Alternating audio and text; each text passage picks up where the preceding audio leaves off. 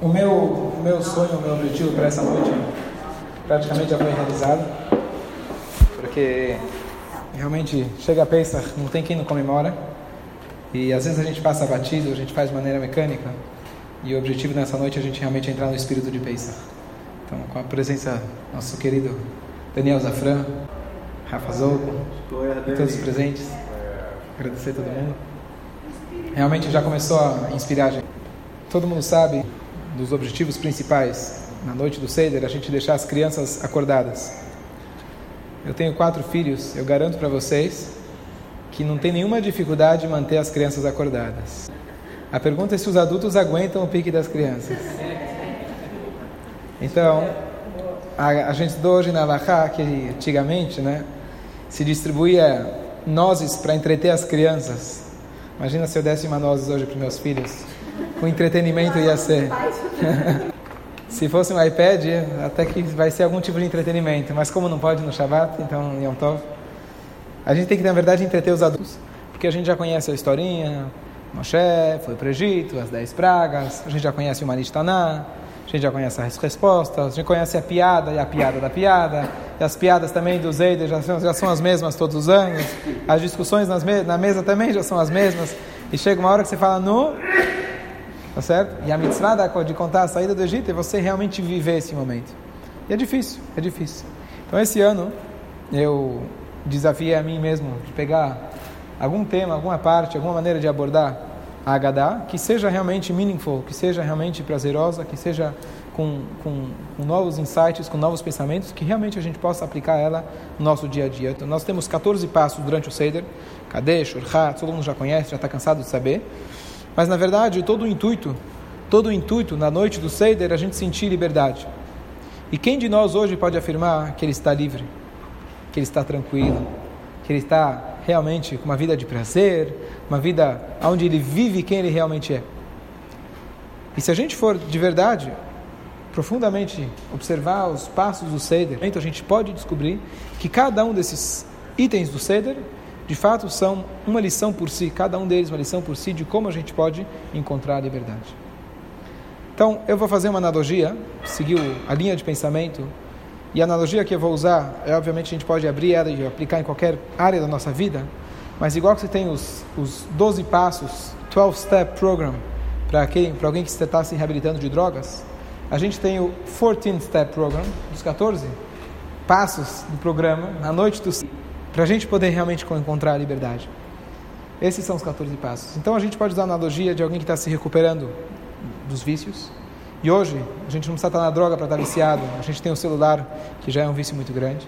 Então ao longo dos 14 passos a gente vai brevemente passar por cada um deles, a gente vai é, usar essa analogia de alguém que está se recuperando ou das drogas, alguém que está se recuperando de um trauma, alguém que está se recuperando de momentos de, de, de, de, de erros que ele fez na vida e a pessoa está querendo se recuperar e sair disso. Quem de nós não tem momentos difíceis? Quem de nós não passa por estresse, sejam financeiros, sejam dentro de casa, seja fora de casa, seja com a família, com a mishpurra, que agora é um bom momento de mishpurra, é um momento que a gente precisa tomar cuidado para preservar a mishpurra nesses momentos, que não é tão simples. Está todo mundo rindo, a gente conhece esse sorriso, o que significa, se rir para não chorar, né? Então, talvez é o momento da gente realmente se aprofundar nos 14 passos, usando a analogia da mishpurra. Então, o primeiro passo que a gente faz na Haggadah é o Kadesh. Kadesh é o Kiddush. Nessa noite todo mundo se levanta e já tem o primeiro copo. No final do Kiddush a gente, a gente senta e toma o copo inteiro, pelo menos 86 ml, o ideal são 100 ml. Os homens reclinam para o lado esquerdo e aí já é o primeiro copo. Qual que é o significado espiritual, espiritual do Kadesh? Kadesh em hebraico significa sagrado, sagrado, sagrado Kiddush, com separado. Para alguém conseguir começar um programa de reabilitação, em qualquer área que seja, ele precisa de uma primeira coisa. Sem ela, ele não consegue começar. Acreditar que ele tem o potencial. Ele já foi livre e ele vai conseguir, no final, se tornar livre de qualquer dependência. Pessoa que cometeu erros, a força da chuva, ele tem que acreditar que Hashem vai dar as forças para ele Normalmente, uma pessoa para alcançar chá, para alguém alcançar algum nível de sabedoria, de espiritualidade, precisa de um preparo. Na noite do Seder, você fala a primeira coisa, você já tá, já saiu ganhando. Não precisa se preparar nada. Você precisa somente reconhecer que no Pesach nós somos libertados e nós temos já inerente o potencial da gente descobrir aquele chá que está dentro de nós. O shiur que eu dei faz um tempo atrás, em busca de um bom rabino, quem lembra? Eu contei aquela piada que aquele cara chegou no rabino, falou, rabino, quero estudar a Torá. Quanto custa? Né? Você deixa para o final da conversa aquilo que você quer saber no começo, enrola, enrola, e no final, quanto custa? O rabino fala, como assim, como custa? Quanto custa? Deus cobrou para ensinar a Torá para Moshe Rabbeinu? Moshe Rabbeinu cobrava para ensinar a Torá? Eu não cobro, como assim? Tá bom, marcaram horário, dia. Rabino abre o livro, entrega na mão dele. Está tudo em hebraico. Ele fala, olha, Rabino, não sei ler hebraico. Ah, você quer aula de hebraico? 300 dólares a hora. Então, não é esse tipo de rabino que você está procurando. Então, tem pessoas, tem professores, tem mentores que eles querem te vender, entre aspas, uma verdade que é exclusiva a eles mesmos. Então, eu fiz aula de música por um tempo e eu lembro que tinha um professor e ele falava: Olha, comigo você vai aprender e não tem segredos. Os outros professores, ele era um pouco orgulhoso, né? Mas com os outros professores, eles vão te contando um segredo a cada 20 aulas e você vai pagando, tá certo? No final de 30 anos, você já sustentou, já fez a aposentadoria dele, ele vai te contar mais uns segredos, tá certo? Tem gente que ele acha que ele é o dono da sabedoria e ele vai te fazer o favor e vai te compartilhando aos poucos.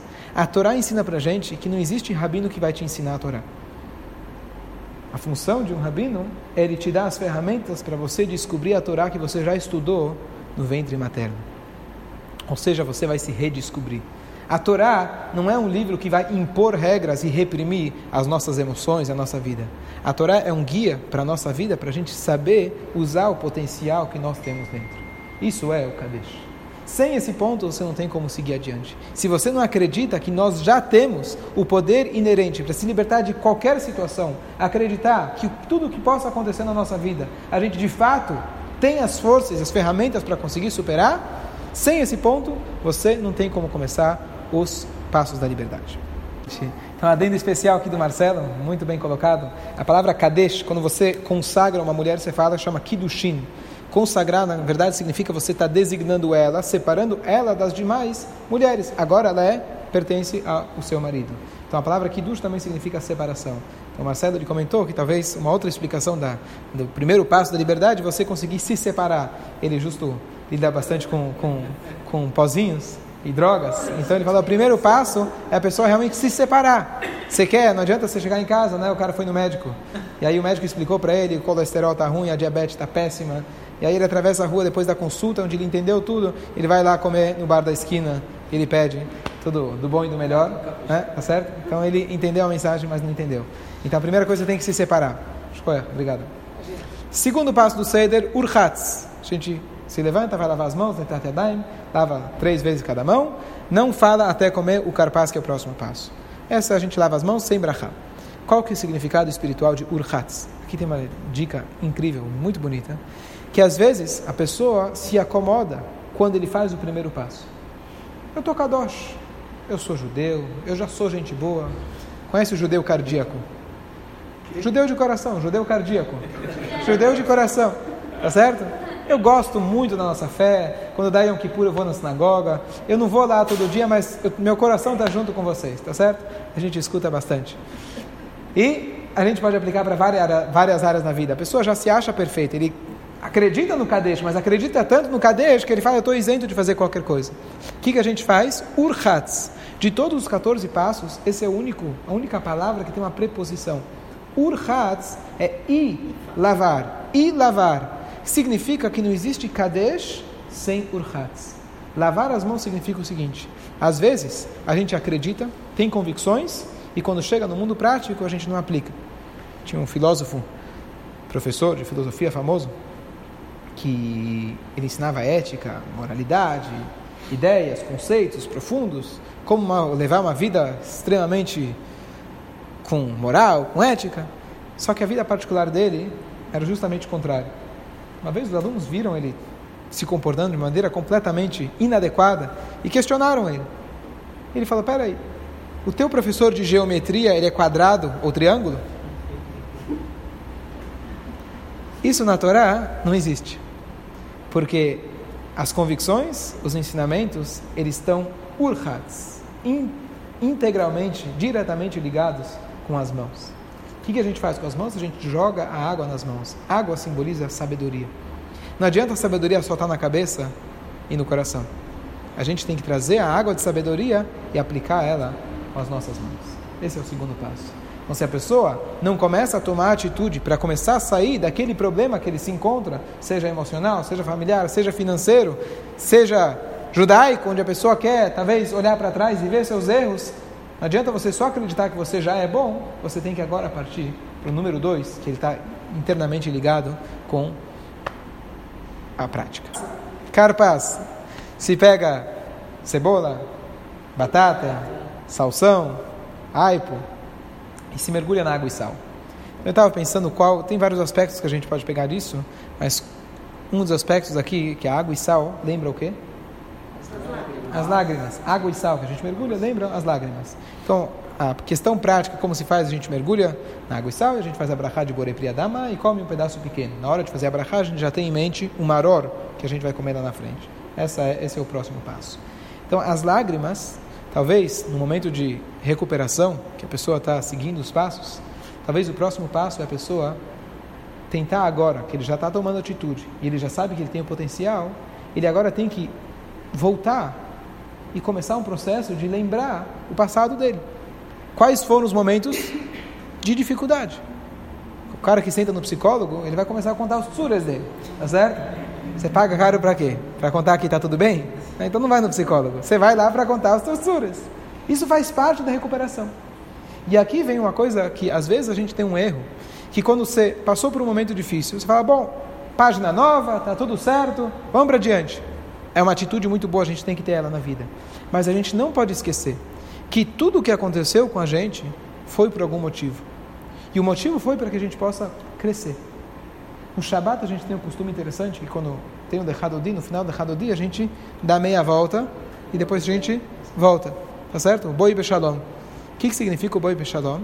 Então, às vezes a gente pensa, bom, ah, que bom, chegou o Shabat, eu vou relaxar, esquece tudo que foi durante a semana e vamos lá, vamos começar de novo.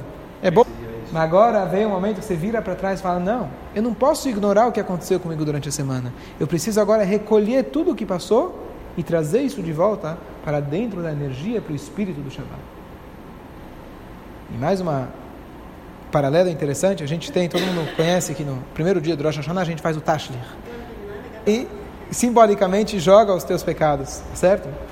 Uma coisa interessante é que no Sukkot a gente tem, um, hoje em dia a gente não tem mais essa prática, mas tem um passo que diz o Shaftemaim Besasson, extrair a água com júbilo que na época do Beit HaMikdash eles iam até a fonte, até a nascente, extraíam água e tinha todo um ritual de dança e alegria nesse, nesse momento e se jorrava essa água em cima do altar. O que, que significa isso? No Rosh Hashanah você despejou os pecados. Vamos se livrar, deixa tudo de lado. Depois que você já se preparou, se acondicionou, agora você já tem a força de resgatar o seu passado e transformar ele.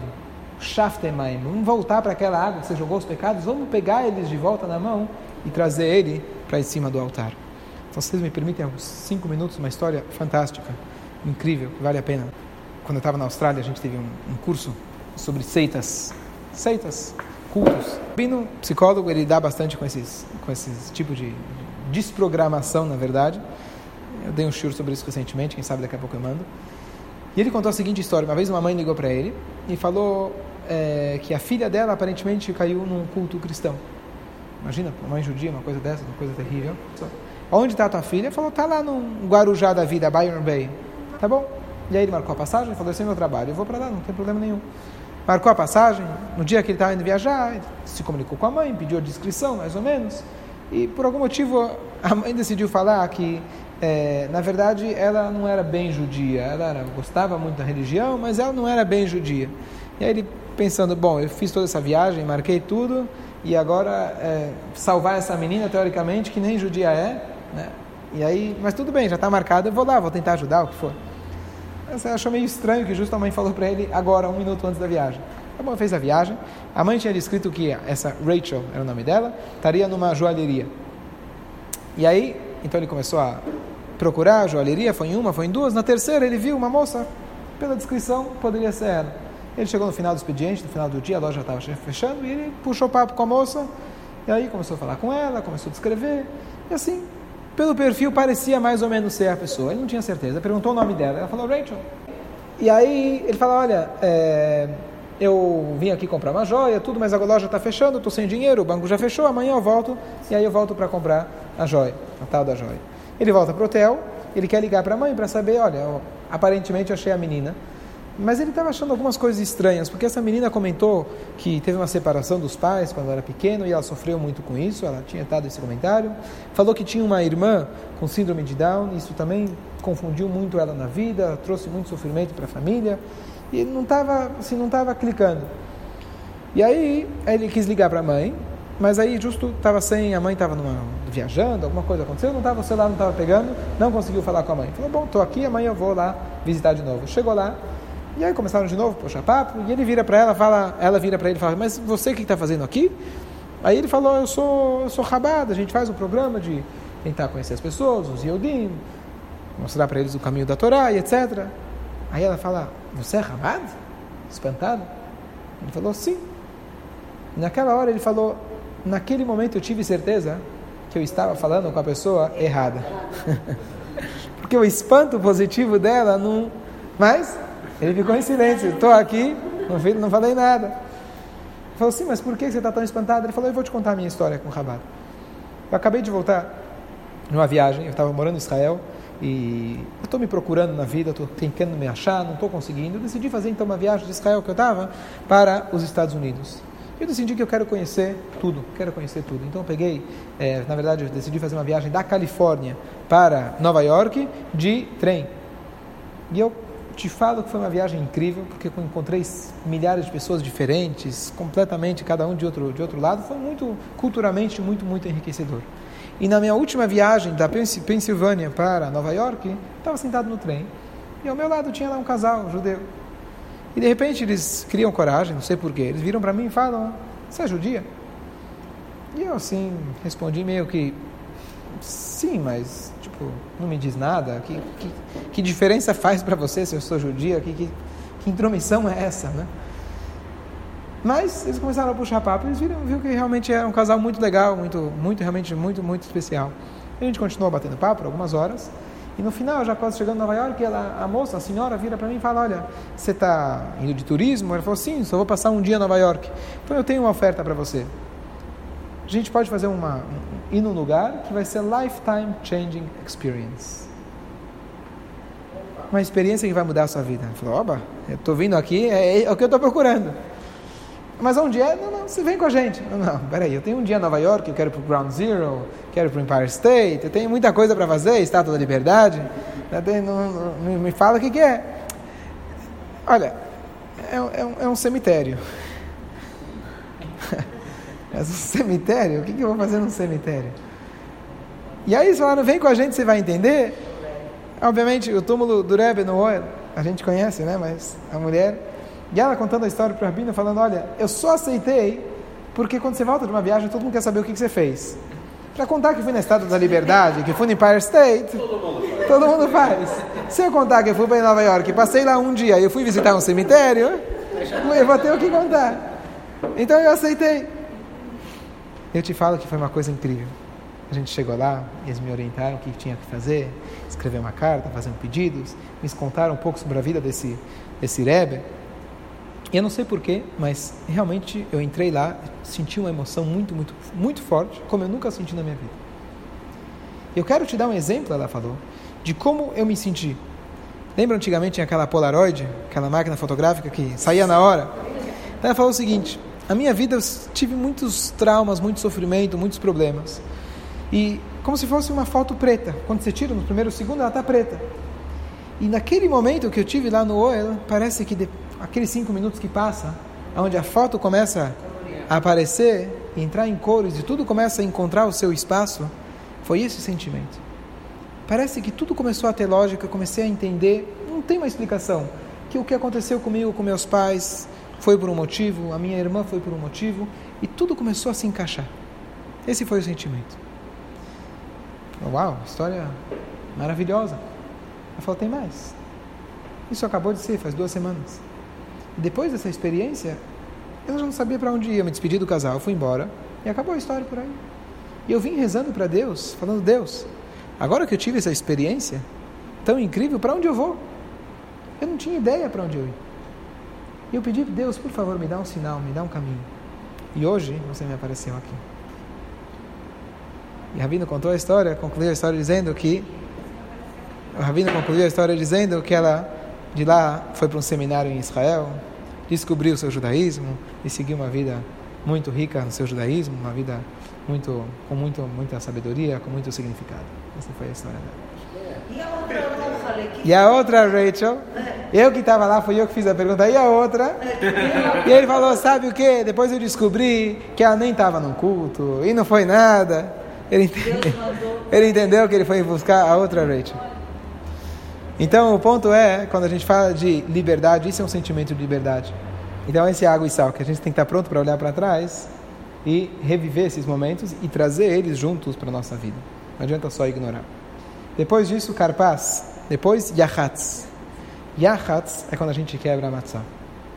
Se você for pegar uma pessoa que está no psicólogo, né, usando essa analogia, alguém que está num, num programa de reabilitação, se ele começa a se lembrar tudo que ele passou, vai ter um momento onde ele vai se quebrar.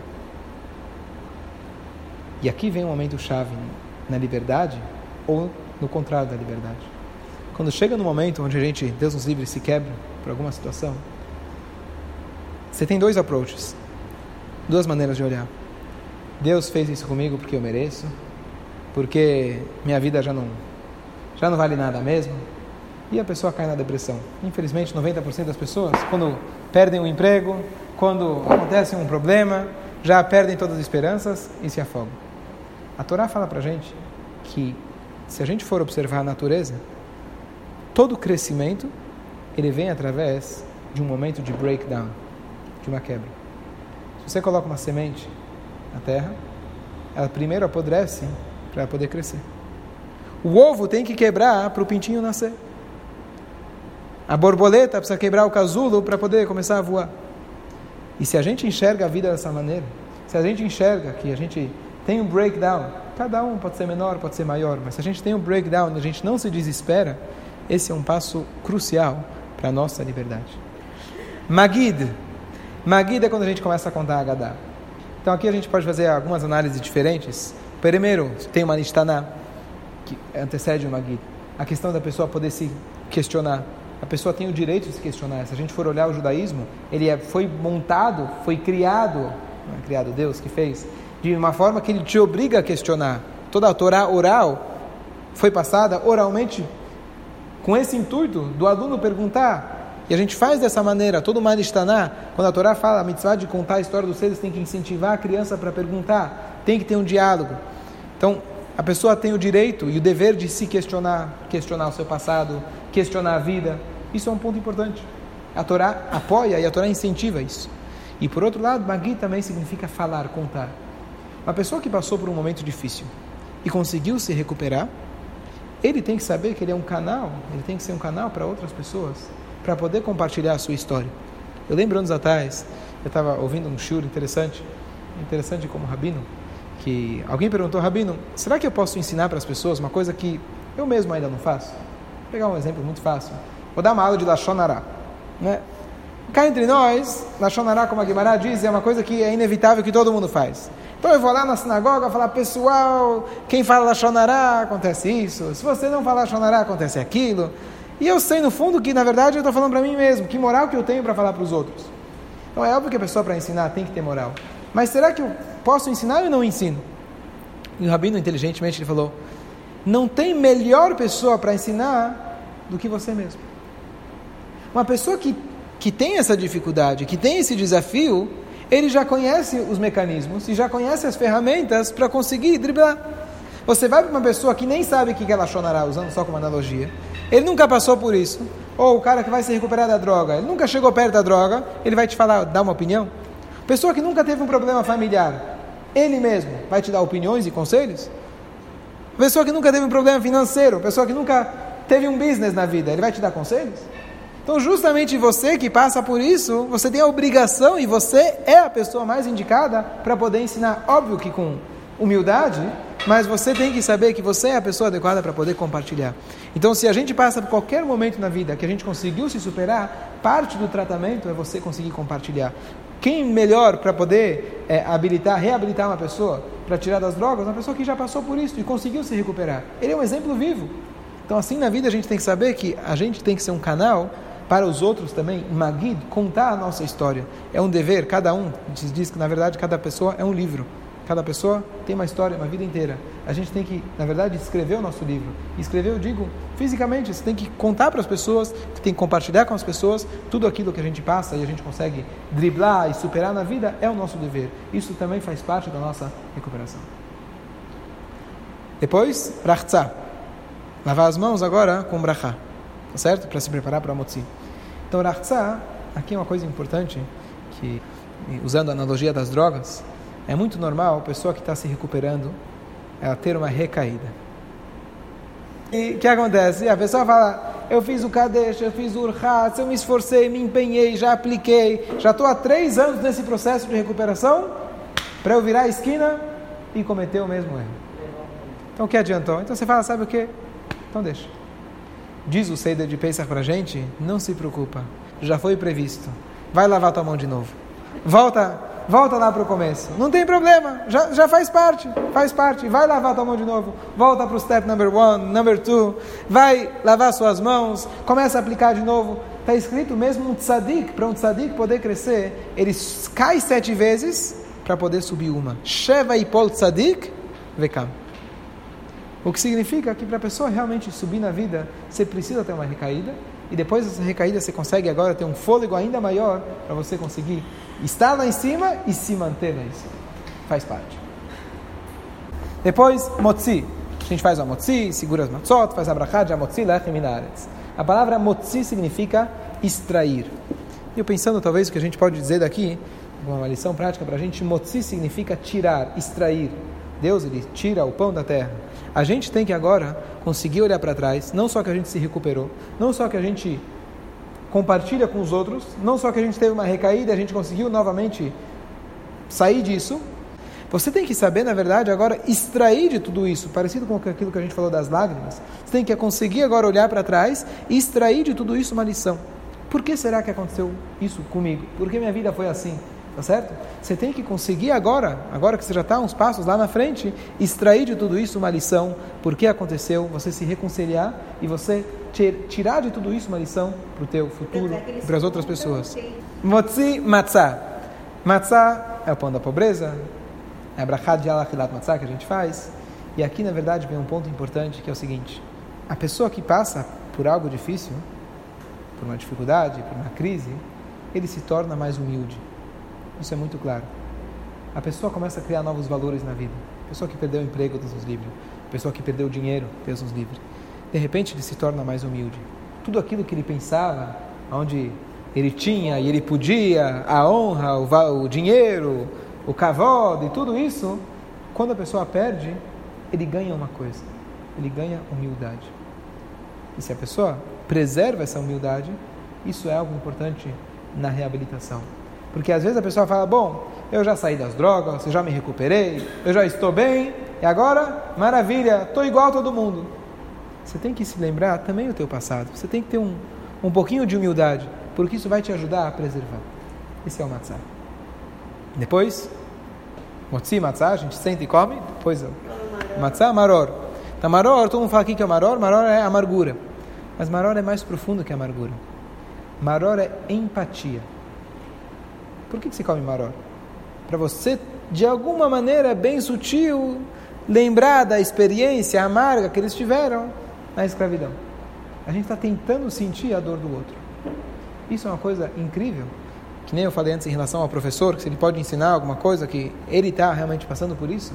Você, quando passa por alguma dificuldade na sua vida, você vai ter mais empatia com a pessoa que passou pela mesma coisa e você ter essa empatia pela pessoa, isso também traz para você mesmo um alívio. Próxima. Correr. Sanduíche. A maneira de fazer, você pega a matzá, coloca o maror dentro, a raiz forte com a, com a folha, mergulha um pouquinho, um pouquinho no caroço, e você tem até Está escrito tem que até tirar o haroset fora, porque o haroset é só para tirar o, tirar o amargo. Mas o conceito é fazer o sanduíche. A gente tem que entender que a vida é composta de matzah, momentos de humildade, talvez momentos de opressão, momentos de fome. A vida é composta de momentos amargos e a vida é composta de momentos doces.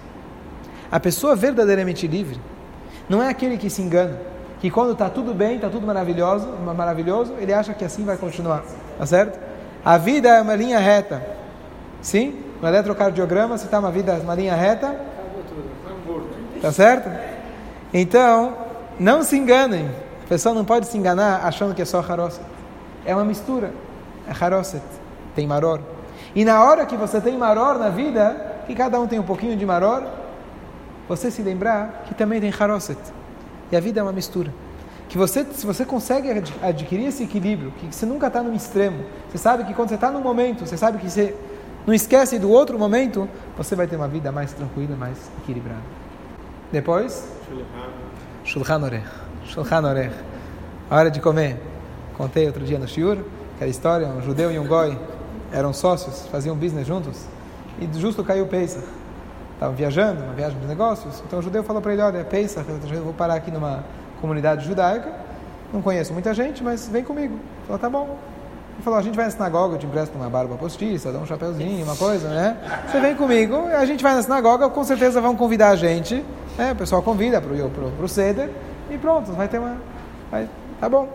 Aí, só que cada um foi convidado em outra casa. E eles se combinaram de encontrar na praça no, depois. Tá bom. Então, o judeu foi lá, passou a noite do Seder, e de repente ele chega lá, meia-noite, depois do Elial Navi, depois de tudo, chega lá para encontrar o cara dele, o amigo dele. O amigo estava verde de fome.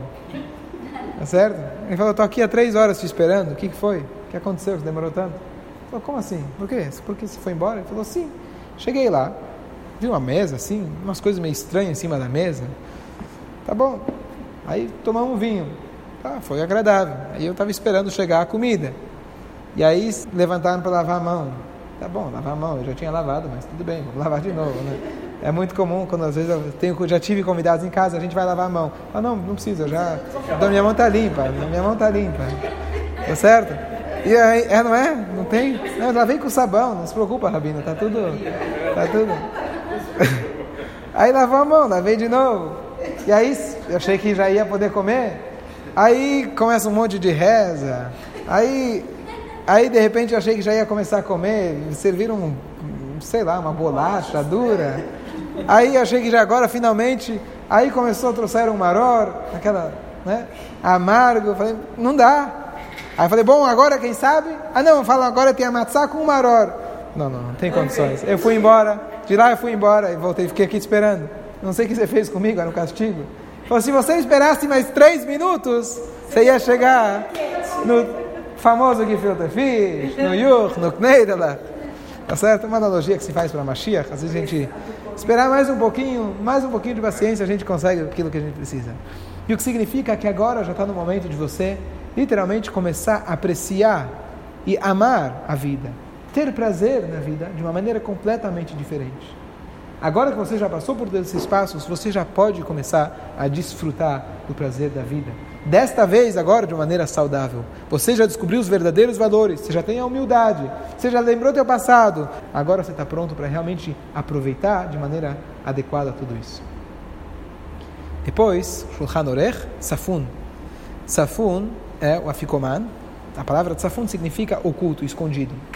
O que às vezes, às vezes, acontece, usando a analogia do cara que está no psicólogo, que está se recuperando, fica algumas coisas remanescentes do passado. A grosso modo, conseguiu resolver quase tudo. Mas às vezes sobra algumas coisinhas que estão lá escondidas, que ainda você precisa voltar atrás e dar uma varrida. Isso faz parte do ciclo da vida. Os 14 passos não é cronológico. Os 14 passos é o que a gente pode passar em 30 segundos, tá certo? Todas as coisas acontecem simultaneamente. O Seder só coloca para gente de maneira clara. Ou talvez safun significa você extrair aquela força tua mais oculta, que às vezes você nem sabia que você tinha esse potencial. Agora chegou o momento de você pegar ela também e trazer ela para a mesa do Seder. E agora tem as três últimas coisas, que é Berach, Birkat Amazon, Halel Nirtzah. Halel é o Halel que a gente faz a leitura dos louvores a Deus, e Nirtzah, que vai junto, Halel Nirtzah, significa que nosso Seder foi aceito. Nesse momento a gente canta o Hadgadiah, etc. Mas Nirtzah vai junto com Halel, que não tem nada para se fazer no Nirtzah. Nirtzah é simplesmente saber que o Seder foi aceito. Então, Barer significa agradecer. A gente tem que saber agradecer na vida pelas coisas boas e também pelos momentos difíceis. A gente saber agradecer que tudo o que aconteceu com você, olhar para trás, não só que eu aceito, não só que eu tolero e agora eu já consegui superar, mas eu agradeço, eu consigo agradecer e apreciar tudo o que eu passei. Esse é um nível bem avançado na liberdade. Não é fácil. É escrito quando o Mashiach chegar, a gente vai poder agradecer por tudo que a gente passou. A gente precisa de Mashiach para isso em algumas coisas. Mas, nas pequenas coisas, pelo menos, que a gente conseguiu já superar, e a gente ter a força de olhar e agradecer por esses momentos. E a gente louva a Deus, Halel, a gente não só que agradece, a gente louva a Deus por isso. E Nirtzah, por último, significa que nosso Seder foi aceito. O que, significa isso? Então, eu comentei no Shur de Yom Kippur com o título Será que você se perdoa? E aquela passagem bonita de que assim que termina o Yom Kippur, você rezou, rezou, rezou o dia inteiro, a gente faz o Arvit. E no Arvit logo você faz, Slach Lano, Deus desculpa. Que, que já deu para pecar entre o toque do chofar? Você já virou para o amigo, já, já falou da Shonará, falou da, da, da, da vizinha? Que, que já deu? Que, que já deu para pecar? Não deu tempo, não deu tempo para pecar. Você está com tanta pressa, você pecado que pensou na comida? Ah, isso não é pecado, não é pecado. Isso você pensou em um Kippur inteiro. Não, precisa esperar. No final você já não está mais nem pensando. Já, cabeça já nem pensa. Você bate no coração, porque às vezes você fala, passei o Yom Kippur, mas será que Deus perdoou mesmo? Fala sério. Amanhã eu vou começar meu dia de trabalho, vou voltar para a rotina, está tudo igual. Deus perdoou. O problema é que a gente não se perdoa. Por isso, Slach tem que bater no coração porque você não se perdoou. Você não acredita realmente que você pode mudar e você vai mudar na sua vida. Nirtzah significa, alguém o termo perfeito, que é a aceitação, seria no termo talvez psicológico, você se aceitar. Mas aceitar significa você saber que de fato a tua chuva foi aceita. E de fato você se tornou uma pessoa diferente. Acredita que esse, esses passos que você tomou na tua vida realmente te mudaram. E você aceita e você reconhece que você é uma pessoa diferente. Haksameah para todo mundo.